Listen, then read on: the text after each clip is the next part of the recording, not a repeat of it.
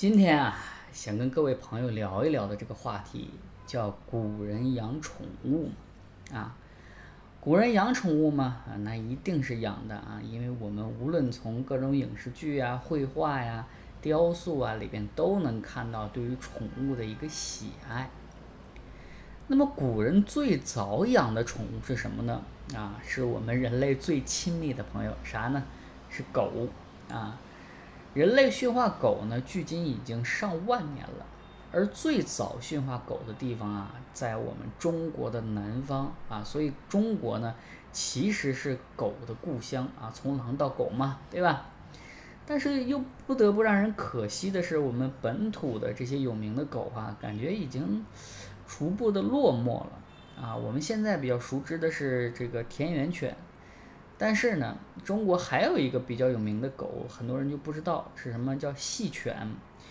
细犬里边最著名的就是二郎神的哮天犬，啊，很多影视剧里拉了一个黑背过来，那能是中国的狗吗？是吧？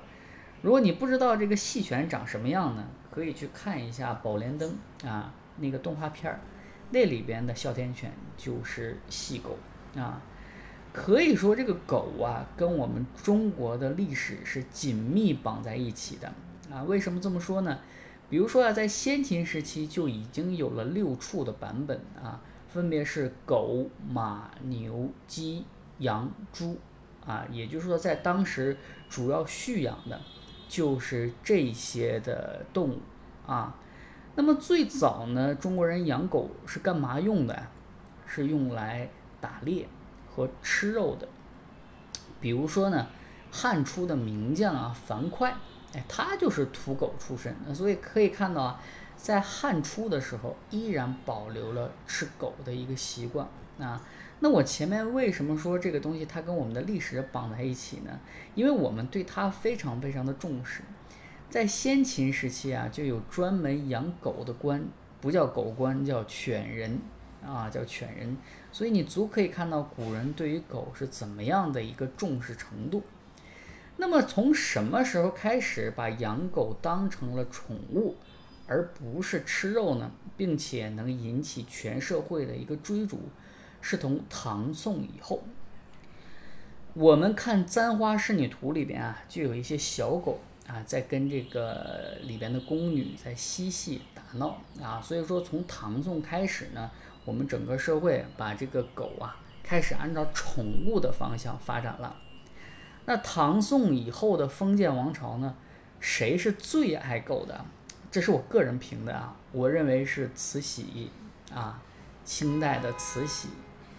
这个慈禧啊，她非常喜欢一种狗叫京巴，她甚至在皇宫里设立了专门养京巴的养狗处。那你我们知道这个皇宫大院你。你设置一个养畜生的那不合适，对吧？但是他因为喜欢狗，专门设置了一个养狗处，而且四个太监专门伺候狗，而他的狗粮呢，有鹿肉、牛肉、鸡鸭鱼，还有一些汤，啊，你能看到这个狗它有多幸福，是吧？甚至是比我们现在一些人吃的还好啊！你就可以看到，这几乎是狗的头号大粉丝了。啊，那有的人说了，这个我们现在狗好像也没那么有名，对吧？大家都养猫，那古人养猫吗？哎，古人呢也养猫。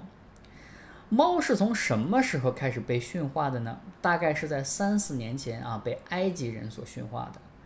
他们呢是把猫当成神来看待，啊，那这个猫呢，在中国它的地位一样很高啊，它一样很高。有些时候啊，它甚至能成为祭祀的主角之一。比如说，在《礼记》里边就记载啊，天子啊，天子每年腊祭的仪式上有一个环节叫迎猫环节。你想想，在那种重大的仪式上啊，能参与的并成为其中一个环节的，你想一想，它有多重要啊？它的这个地位有多高？那么古人为什么这么看重猫呢？啊，有两个原因。第一个原因啊，是因为这个猫啊，它眼神扑朔迷离，看起来非常神秘，所以古人认为啊，猫能通神，啊，猫能通神。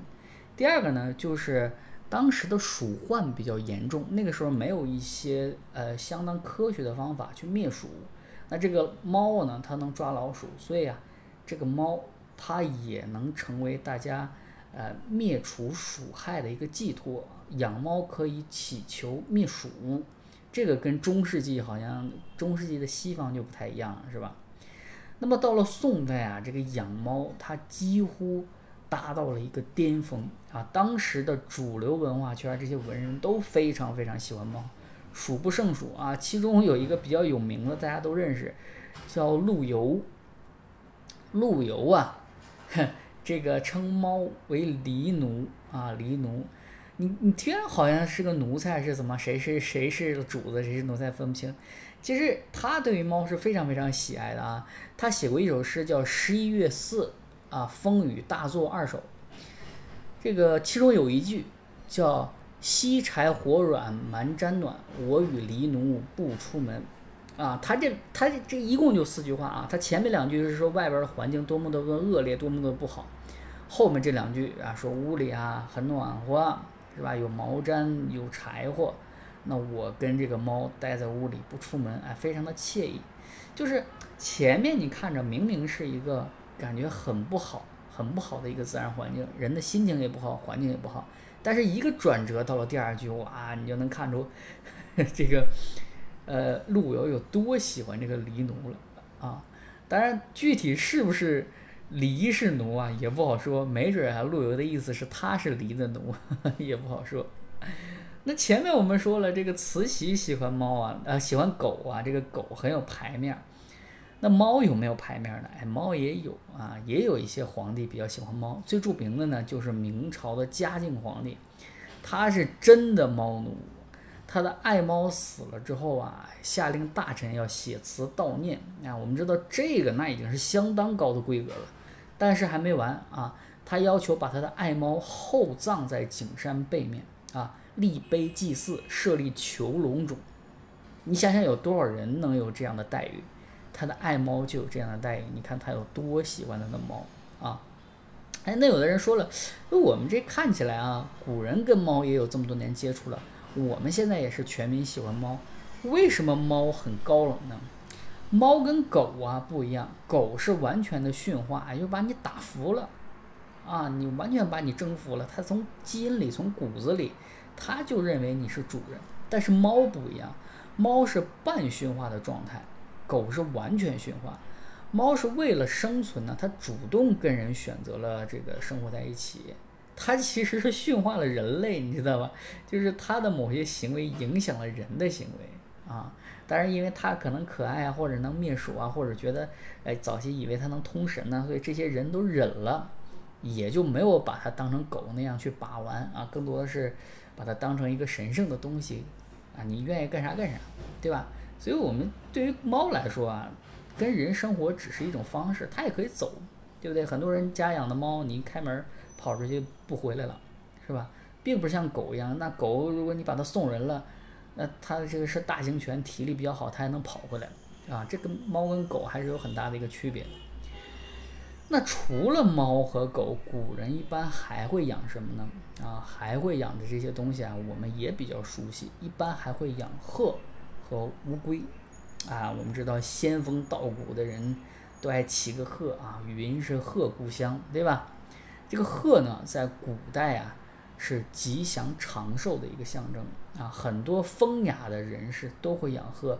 我们知道有一个词叫“梅妻鹤子”，对吧？你能看到这个古人，尤其这些文人对于鹤有怎么样的一个追求？哎，那有的人说了，鹤我很理解呀，那养乌龟干啥呀？难道是让他把我送走吗？是把我孙子送走吗？不是这样啊。乌龟呢，在古代啊，它有吉祥如意的意思，啊，甚至呢，有人认为它很长寿，所以它是灵物啊。因为以前人寿命很短，有这么个东西呢，他认为它很通灵啊。所以呢，《论语》里也记载过一个故事，就是说古鲁国的贵族啊，他看到这个乌龟很长寿，所以呢，他视为这个灵物，专门建了一个奢华的宫宫殿啊，这个不不叫宫殿啊，奢华的一个屋子，把乌龟建在了里边。啊，用来供养，哎，你可以看到当时人为了养乌龟，他有多大的一个手笔，哎，那有的人说我养不起乌龟啊，那我怎么表达对乌龟的尊敬呢？这个乌龟对于社会上有怎样的影响？在古代啊，我们会发现很多人起名字带“龟”，比如说江南逢李龟年啊，这个我们都学过，是吧？我们今天的角度来看，一个人起名字叫“龟”，或者你给对方起外号叫“龟”，那他一定会打你的。但是呢，在古代不一样，古代那种环境下，大家认为啊，这个名字里带“龟”是一个很好的一个寓意。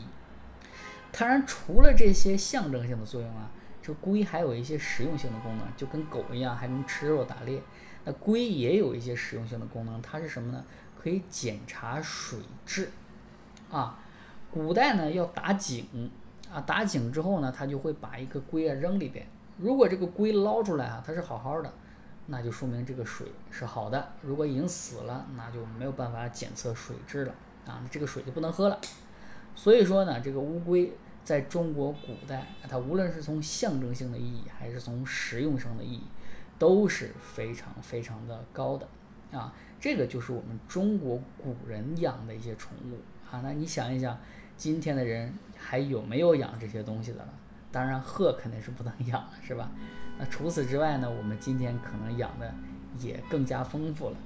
当然，现在可能更去追逐一些外表，也不知道有没有一些更多的文化含义在里边，看起来就没有古人那么有意思了，是吧？